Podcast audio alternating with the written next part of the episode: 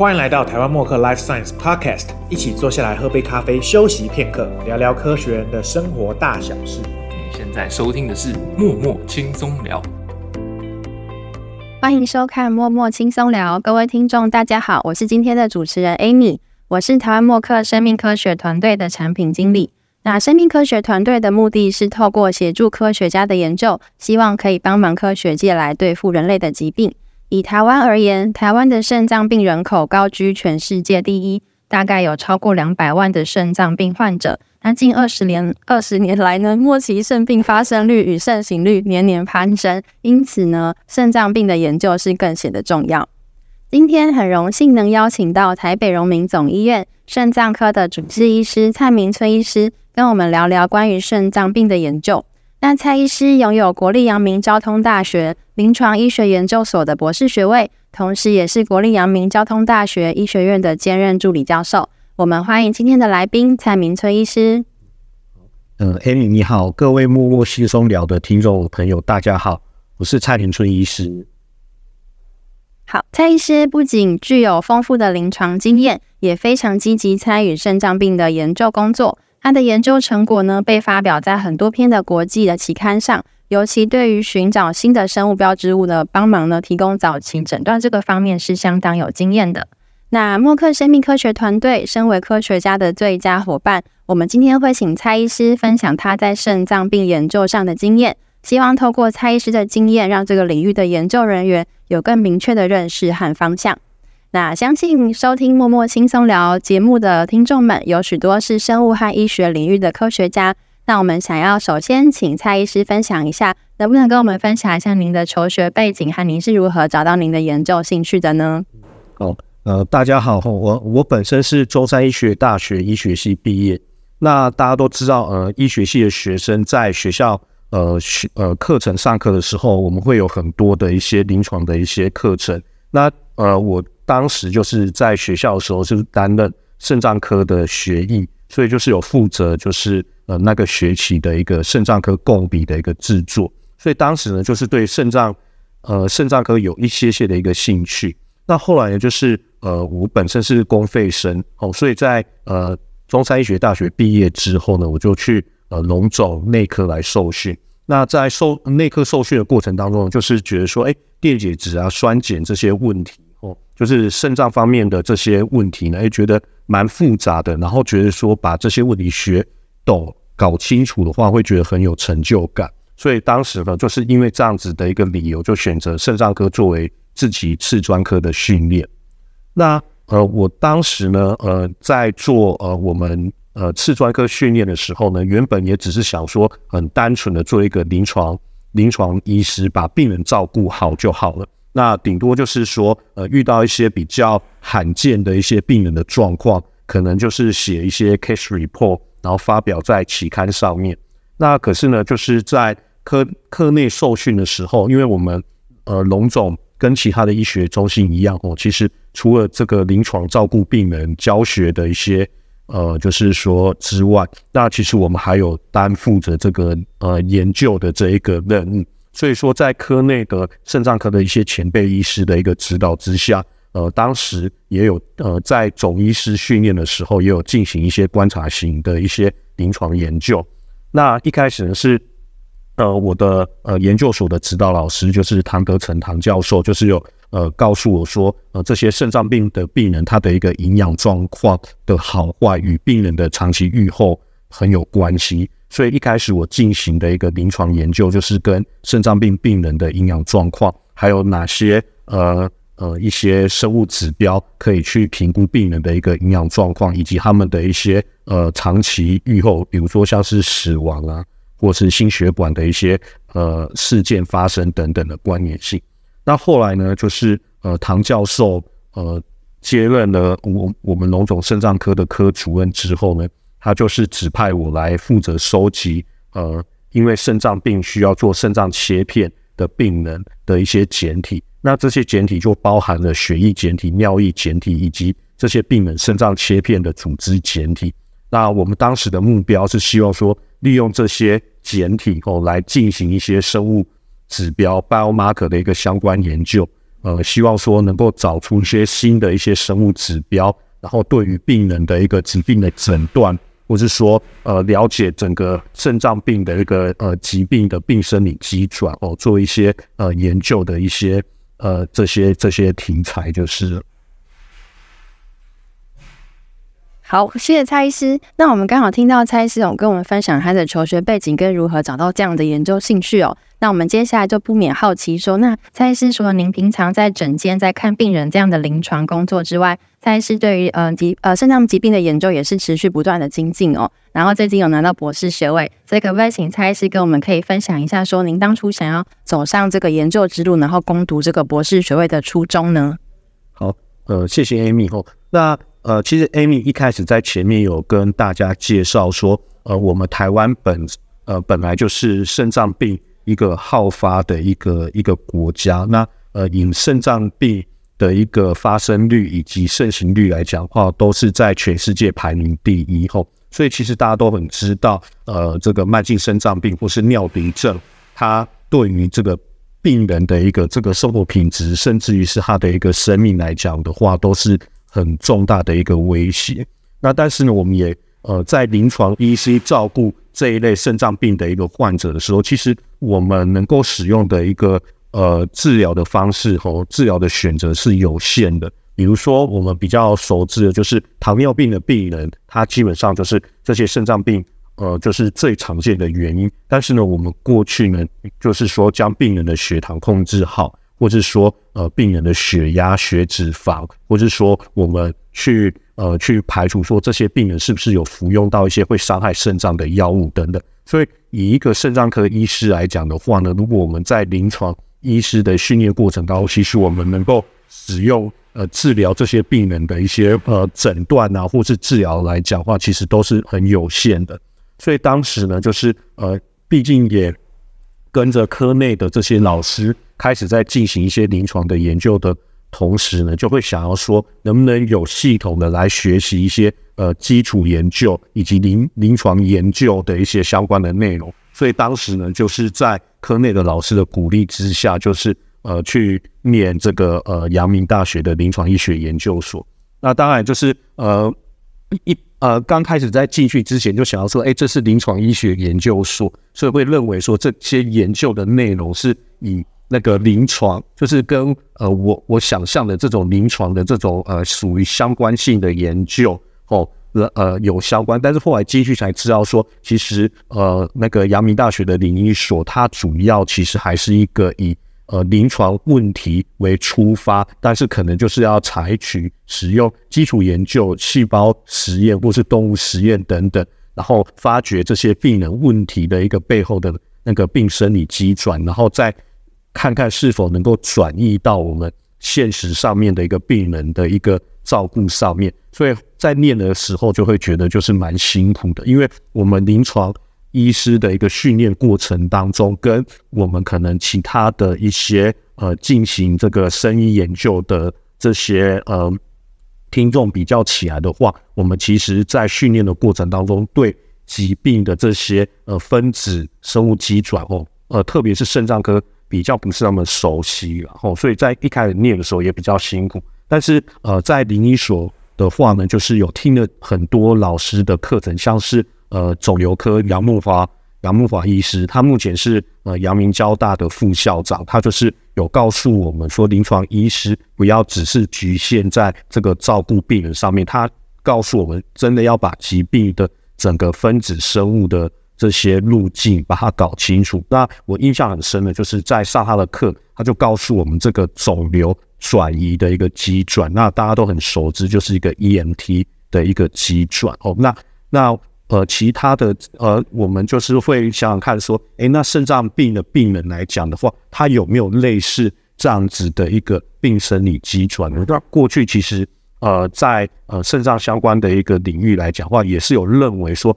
有可能在肾脏的这些上皮细胞，它可能会转变成一些呃坚持的细胞，就是肾脏也可能会产生 EMT 的变化。然后呢，所以这些上皮细胞可能就是肾脏纤维化的一个呃来源细胞。但是呢，呃，我们在我在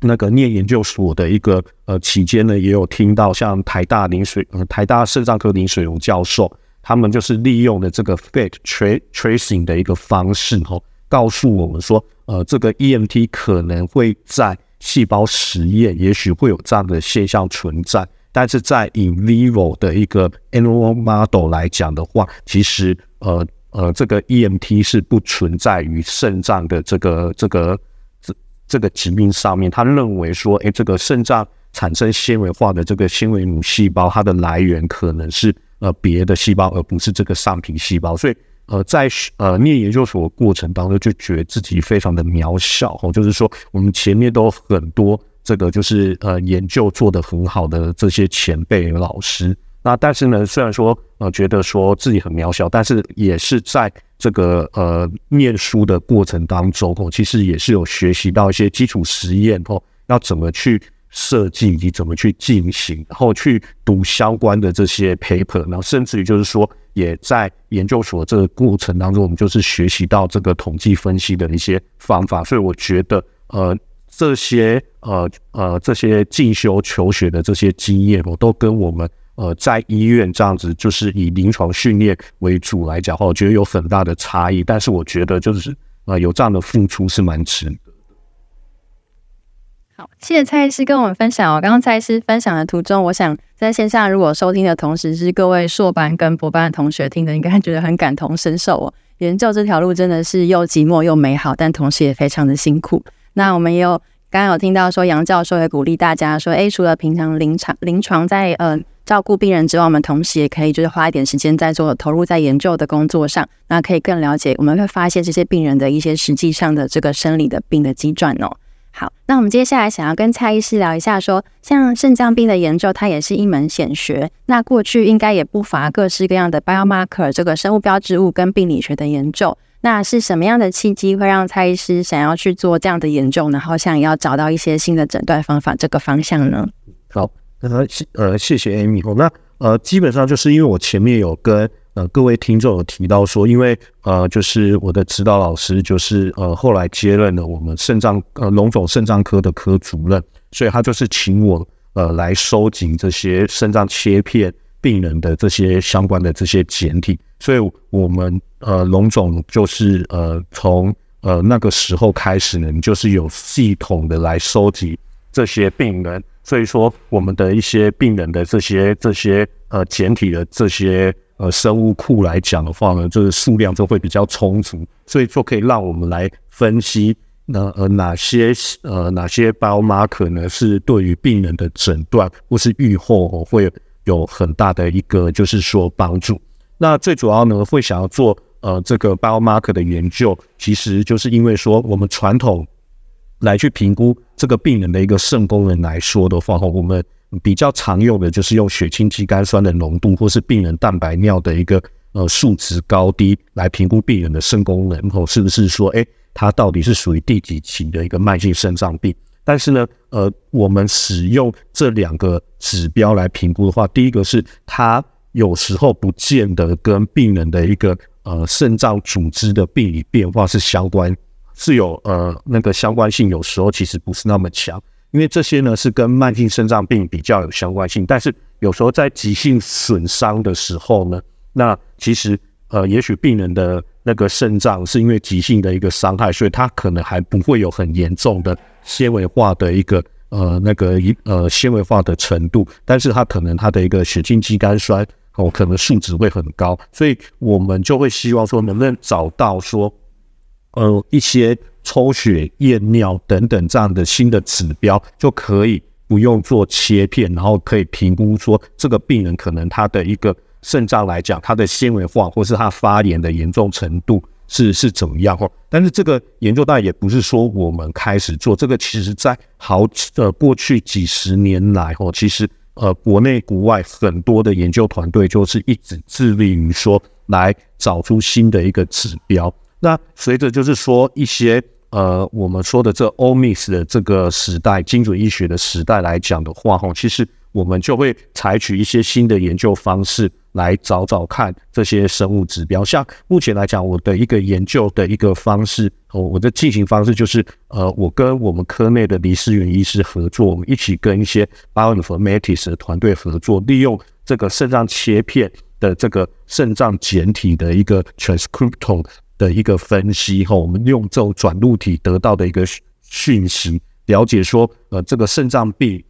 跟这个健康的一个病人相比的话，他哪些基因哦会在这个呃生病的时候，他的表现会是 up regulation 或是 down regulation？然后呢，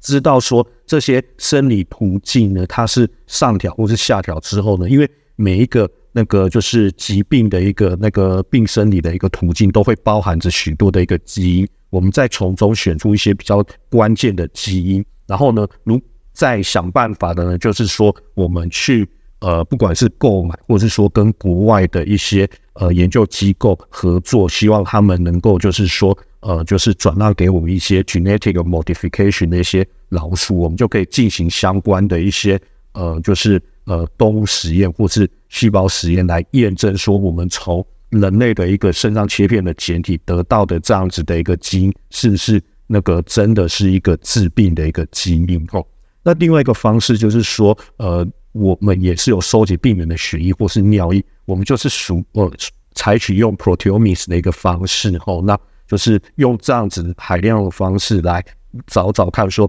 那个一口气来找找看，说有哪些那个 biomarker 会在这个病人的表现，哦，跟他的一个肾功能或是蛋白量的严重程度，甚至于就是病人的长期预后会有相相关。所以目前我自己的一个研究方。呃，研究的一个内容跟方向哦，大概就是呃这两方面在进行。好，谢谢蔡医师有跟我们分享了，像是我们现在希望可以朝向就是精准医学，然后蔡医师也希望透过这些 biomarker 生物标志物的广筛，有可以找到更多帮忙医师们做呃早期诊断跟预后预测的一些 biomarker。这样，那我们知道蔡医师的研究发表的论文是有发表在多篇的国际期刊上面哦。那我们这边也想要访问一下蔡医师，说那蔡医师，您和这个这些国际的期刊的 reviewer 之间的互动过程当中啊，有没有对蔡医师有特别印象深刻的一些经验吗？嗯，哦，好，谢谢 Amy。那基本上，因为呃，我跟呃各位听众呃，就是说呃，报告就是说我呃我的研究的内容就是以呃找出一些新的 biomarker 为主哦。那所以说，在这个过程当中，免不了的。一定是要去跟呃 review 以及 editor 后，我们要告诉大家，就是说我们在血液或是尿液找到的这个呃，因为肾脏病而可能在呃血液尿液的简体当中发生了，呃，不管是增加或是减少的话，我们总是要告诉大家说，这个血液或是尿液的这些蛋白质，它是来自于哪个地方？我们当然会希望说它是来自于肾脏，就是因为肾脏。病的一个关系，它的表现量是下降，或是它的表现量是减少，所以我们就会在呃呃，比如说在血液当中会去验我们想看的这个 biomarker，然后在肾脏的呃组织当中，我们可能就会采取就是去看它的一个呃 RNA，哦用 RNA sequence 的表现，看看它的一个 RNA 的一个呃表达是不是也也是跟血液当中的这个呃蛋白质的表达是有一个呃相关性。那另外来讲，我们也会采取这个呃 IHC 染色的一个方式来去看看说，呃，如它是否会，它是否在肾脏疾病的一个情况之下，表达会跟呃健康人会有差异。然后呢，再看看说染色的结果，它是表达在我们肾脏的哪一个细胞上面。那过去呢，呃，都是采取呃我我我采用的这个 IHC 染色所使用的抗体。就是会选购这些呃比较有名的这些厂牌，像是 A B K 或者 R N D 这样的一个厂牌。但是在投稿的过程当中哦，其实 review 其实就问到说，哎，我们这样子染色的结果跟已经公开的一些呃这些 R N A 定 R N A sequence 的一些资呃已经公开可以分析的这些资料库，告诉我们的结果其实不太一致。所以说，他就是告诉我们说，诶，也许我们可以去，呃呃，去看看说这个 HPA，就是这个 Human Protein Atlas 这个资料库，它所提供的这个我们健康人的一个肾脏，呃，我们想要看的这个蛋白质在健康的肾脏它表达的状况是怎么样，然后呢，这样子我们才可以确定说我们在生病的这个病人的肾那个肾脏是上面染色的结果才是是是不是符合那个预期哈。所以说，呃，在呃跟这些 review 以及 edit 的一个就是说文章的修改的过程当中，其实呃也是由这些呃这些。这些审稿的这些学者吼，他就是告诉我们说，我们现在可以利用的很多很多已经公开的这些资料库，甚至于这些资料库来讲话，还会告诉我们说哪些适当的这个抗体可以去去去使用，然后这样子呢，呃，不管是我们做出来的这个实验的结果，这样子可信度才会比较高。所以说，呃，在这个投稿的过程当中，其实很多这些。呃，他告诉我们的这些资料库，像是呃美国 NIH 他们的一个 KPMP 的这一个肾脏精准医学计划的这一个这个资料库，我一开始投稿之前我也不是很了解，但是呢，后来他们告诉我们才知道说，原来它就是一个呃糖尿病以及高血压病人哦，他们有收集，不管是急性肾损伤或是慢性肾脏病以及健康的来讲话，就有他们的这些肾脏组织的这些 single cell RNA。Sequence 的一个结果，所以就可以告诉我们说，诶，这些病人你想要看的这一个基因，它可能在生病的时候会有什么，但它的表达会不会增加或是减少，而且可能表达它的一个细胞会是哪样的一个细胞，这样子我们就可以依据这样的结果，然后去看一下我们 IHC 染色的结果是不是符合这些 RNA 定序的一个结果来做，那这样子的结果会比较可信。那另外来讲的话，就是说，呃，刚才也跟大家介绍，就是呃，我也是在这样的过程当中学学到这个 HPA 这样子的一个资料库，就是学习到说，哎，这种呃一被验证过的抗体哦，它在做相关实验的话，哦，其实是帮助我很多。好，谢谢蔡医师跟我们分享。像蔡医师刚好提到一些国际间就是很蛮有名的资料库哦，像第一个是 HPA，叫做这个 Human Protein Atlas。那我想有一些听众可能是第一次听到 HPA，那我来做个小简介。那这个 Human Protein Atlas，简称 HPA 这个资料库，中文的话叫做人类蛋白体的图谱哦。那它是一个欧洲最大的研究计划，开始于瑞典的二零零三年。那 HPA 计划的目的是想要建立完整的人类蛋白体的图谱。那在计划最初呢，他们是使用免疫组织染色，也就是 HC。来描述这个呃人体的组织和细胞当中的蛋白质表现哦。那我个人很好奇，为什么会是瑞典这个国家呢？所以我就去查了一下，发现说，哎，原来瑞典它竟然具有人类的基因体解序，还有非常高品质的生物库这个 biobank 呃 biobank 材料的这个优势哦。那 HPA 这个大数据的资料库当中呢，显示了人类健康组织和常见的癌症类型组织当中的蛋白质的精准定位。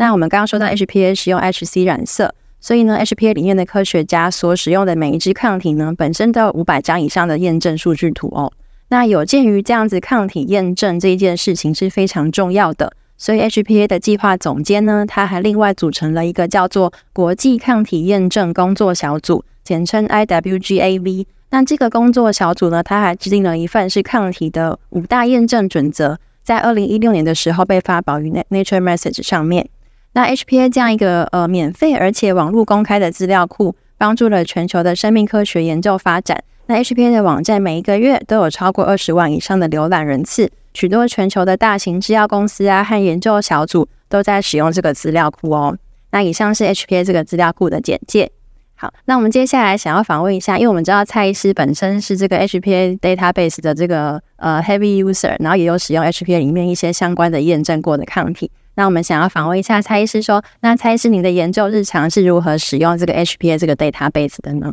嗯，好，呃，我基本上和采呃使用这个 HPA 的话，我是着重在呃，比如说像我们呃我们自己呢，用我们病人的一个这个肾脏切片的一个简体，然后去做 RNA 定序之后，找出我们有兴趣的一些基因，然后我们我就会嗯。查阅一下这个 HPA，看看说我们有兴趣的这个基因哦，它在健康的一个肾脏，这个这个这个基因它所制造出来的这个蛋白质，在我们肾脏来讲，它在健康，因为 HPA 它目前来讲话是呃身身体上呃人体的每一个器官它都会摆上去。那另外来讲话，他们还会在呃摆上这个那个疾病状态的这些蛋白质的表现。但目前来讲的话呢，他们的这个疾病的状态是以这个癌症的一个一个疾病为主。那其他的像什么心血管疾病或者肾脏疾病来讲的话呢，还没有将这样的资料放上去哦。那但是呢，我就会呃依据。呃，我们呃想要研究的这个有兴趣的这个蛋白质，我们来看看说，在正常的一个呃肾脏来讲，它的一个表达状况是怎么样。那另外来讲，HPA 它其实也会那个就是说显示说这个蛋呃你有兴趣的这个蛋白质，它在各个我们。